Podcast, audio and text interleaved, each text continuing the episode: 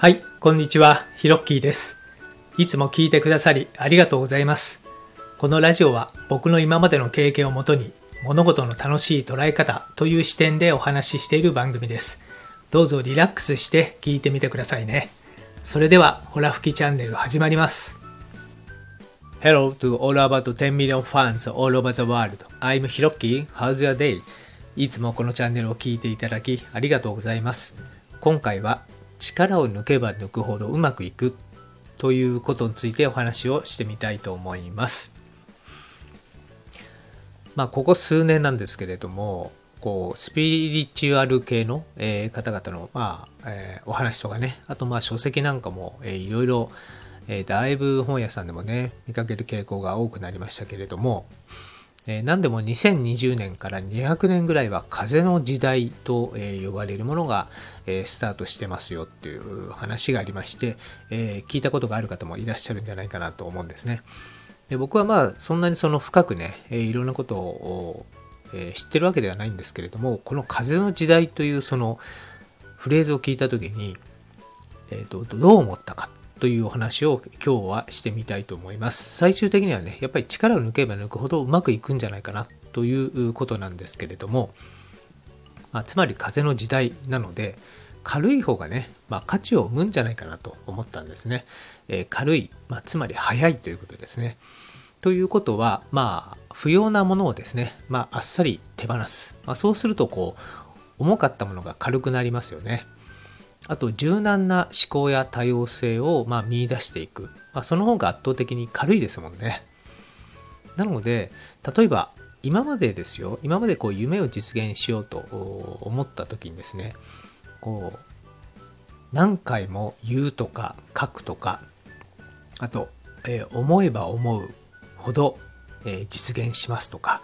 念ずればとかですね、えーいろんなやり方あったと思うんですけども、ととにかくこう、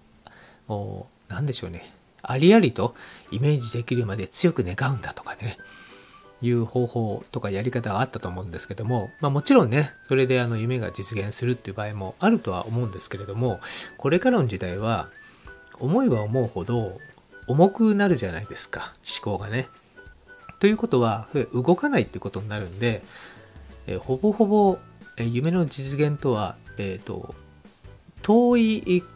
遠くなるんじゃないかなと思うんです。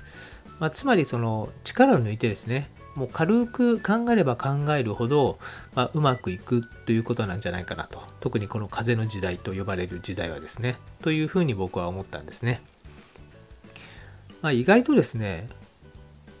割とこう夢の実現というか、まあ、自分がやりたいことってあっさりと叶っていたりするんですよねよく考えると、まあ例えば今日夜ご飯何しようかなと思って、えーまあ、決めますよね。あじゃあこれ食べようとかね。ジンジャーロースにしようとかね。オムライスにしようとかね。でスーパーへ行きますよね。でそうすると材料買いますね。で買ってきて料理しますね。で食べますよね。でそうするともうあっけなくもう数時間前にね食べたいなと思っていたものがもう実現してるわけですよ。